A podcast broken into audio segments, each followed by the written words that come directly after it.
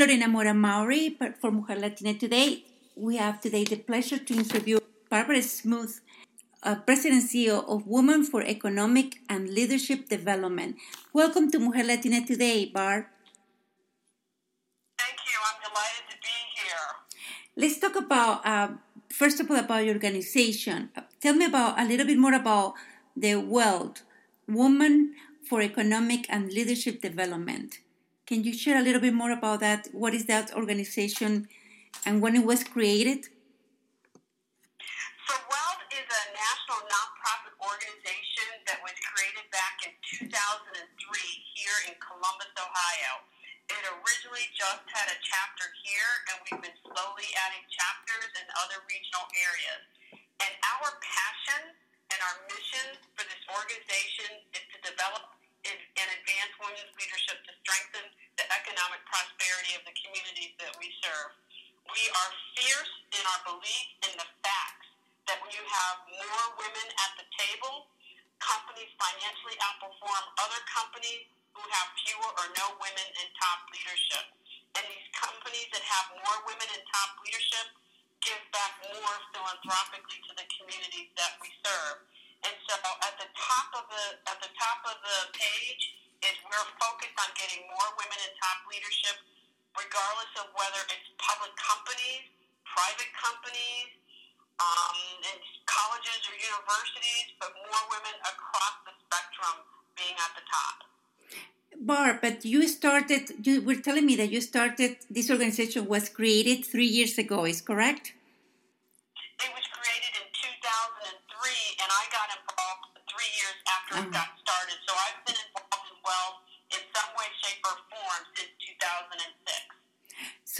about this is a very important organization, especially in these times. But tell me about you talk about that you're going to provide women with specific tools to enhance their individual economic status.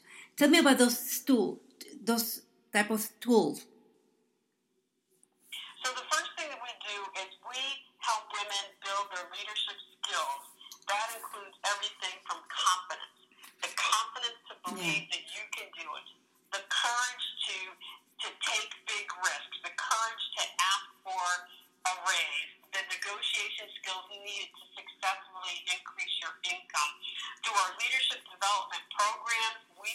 Provide those that type of skills training so that women have what it needs to increase either the size of their business or advance in the leadership pipeline inside the companies where they where they are employed.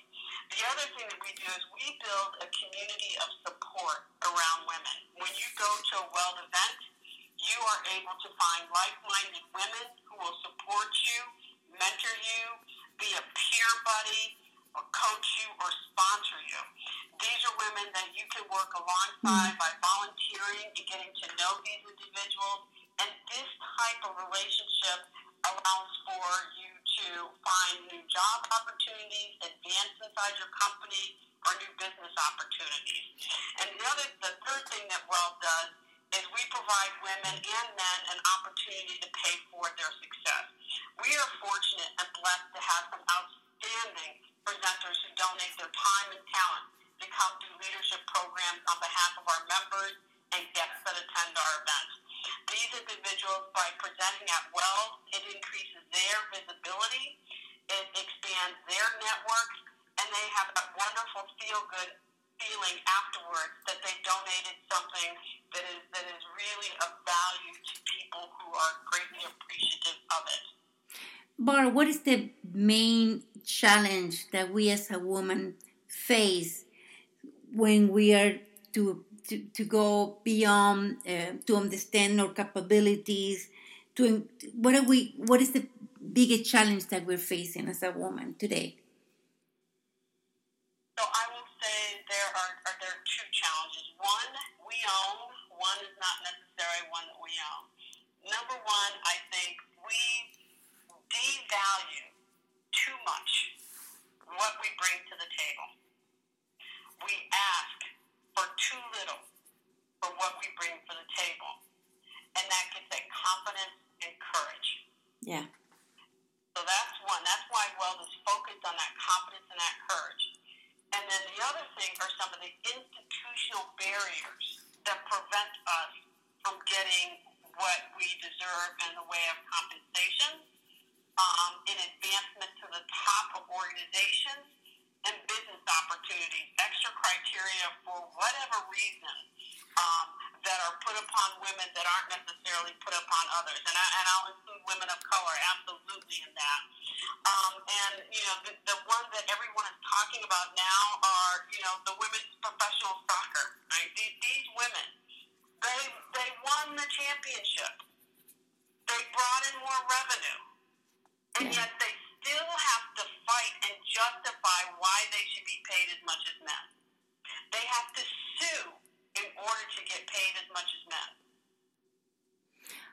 How How does that make sense? it doesn't make any sense. I mean, we're in the Those are 21st some of the century. barriers that we face.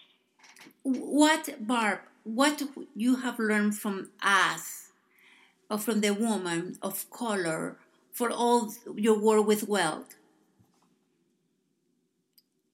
So one of the things that, that I've learned is the importance of understanding Mhm. And intersectionality refers to it was an African American woman who who invented the term, and it refers to specifically at that time of being black and female, and now it is it has been um, expanded to refer to other multiple points of diversity um, um, differences. Mhm. And when you're dealing with intersectionality, you know, sometimes you can't win here because of something over there. Um, for example, there are nuances in um, when women of color count towards um, company goals with diversity and inclusion. You know, how are we being counted? Um, when women of color are on leadership teams or are working in different companies, they face challenges that are both gender and race related. Yeah. And it's very difficult to separate those two into their component parts. Mhm.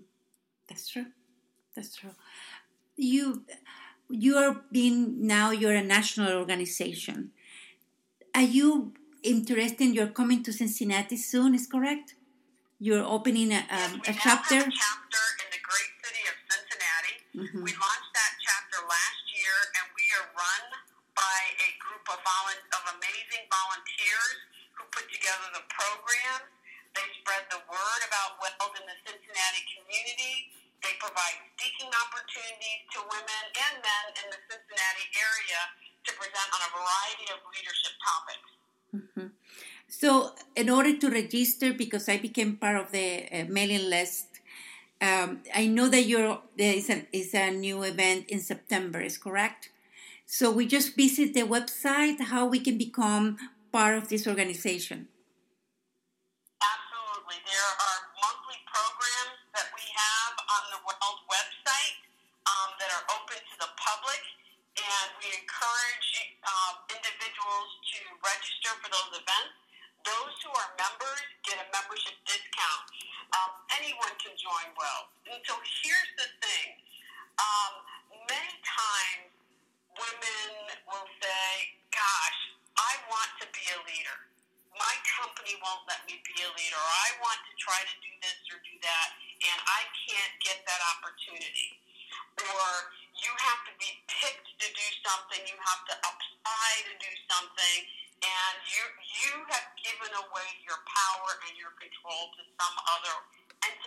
Organization, or individual.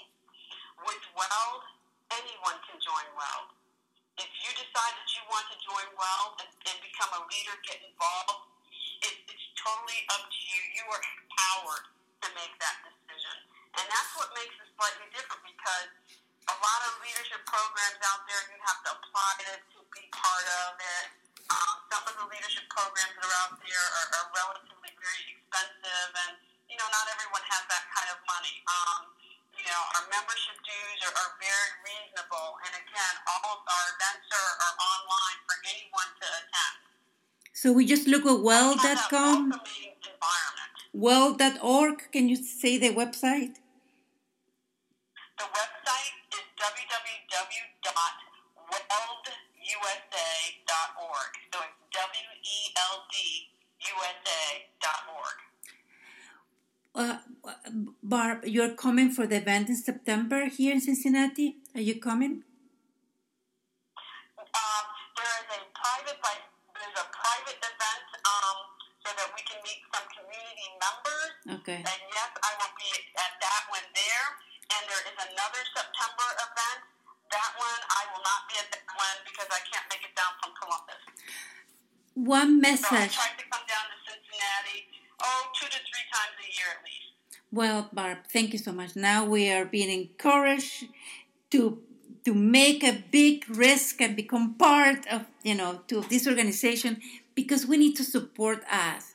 And we, for us as a community, we're kind of silent. We kind of we don't want to because it's difficult for us, or we can put excuse. We don't feel we feel less. Maybe our accent is a big um, challenge for a lot of us and we need to encourage and we need to be part of organization that empower us that you know we can become leaders regardless of our low self-esteem or lack of confidence. But uh, we if we have the stamina if we have the courage we can do it. Barb do you want to share a message to the hispanic latinas that are listening to this mm, interview Absolutely. And let's start with you. So, Lorena, you give of yourself over and over again. And um, Weld is about investing in you. You give of your time and your talent and your treasure. There's so many different um, things going on in the community. And at the end of the day, with Weld, we make investing in you a priority. Because if we invest in you and give you the opportunity to focus on your own leadership and, and to put yourself uh, on your list somewhere, that inspires you and fills you up so that you can continue to do what it is that you do. With respect to the Latina community, Weld is a welcoming place. We are better when you attend our events and engage with us. We learn from you and the leadership journey that you have experienced from our speakers, diverse group of speakers. You know, and I and I say this because a lot of times people will think that one particular race or gender are monolithic, they're you know all the same.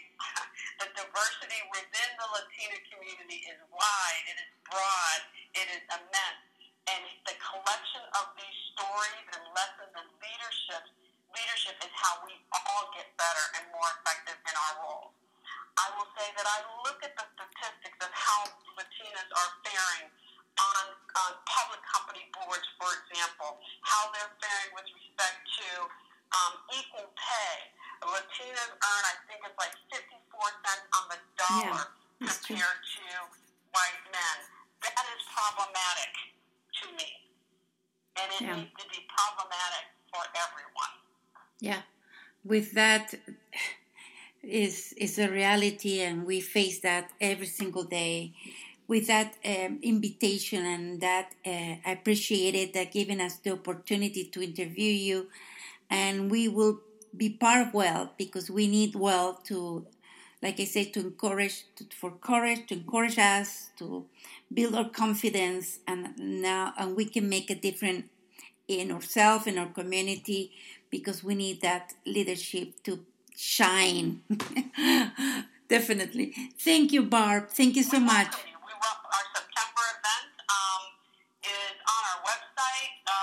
Do webinars because we realize here's the other thing: women can't always get away from some of the family responsibilities or job responsibilities that they have on their plate.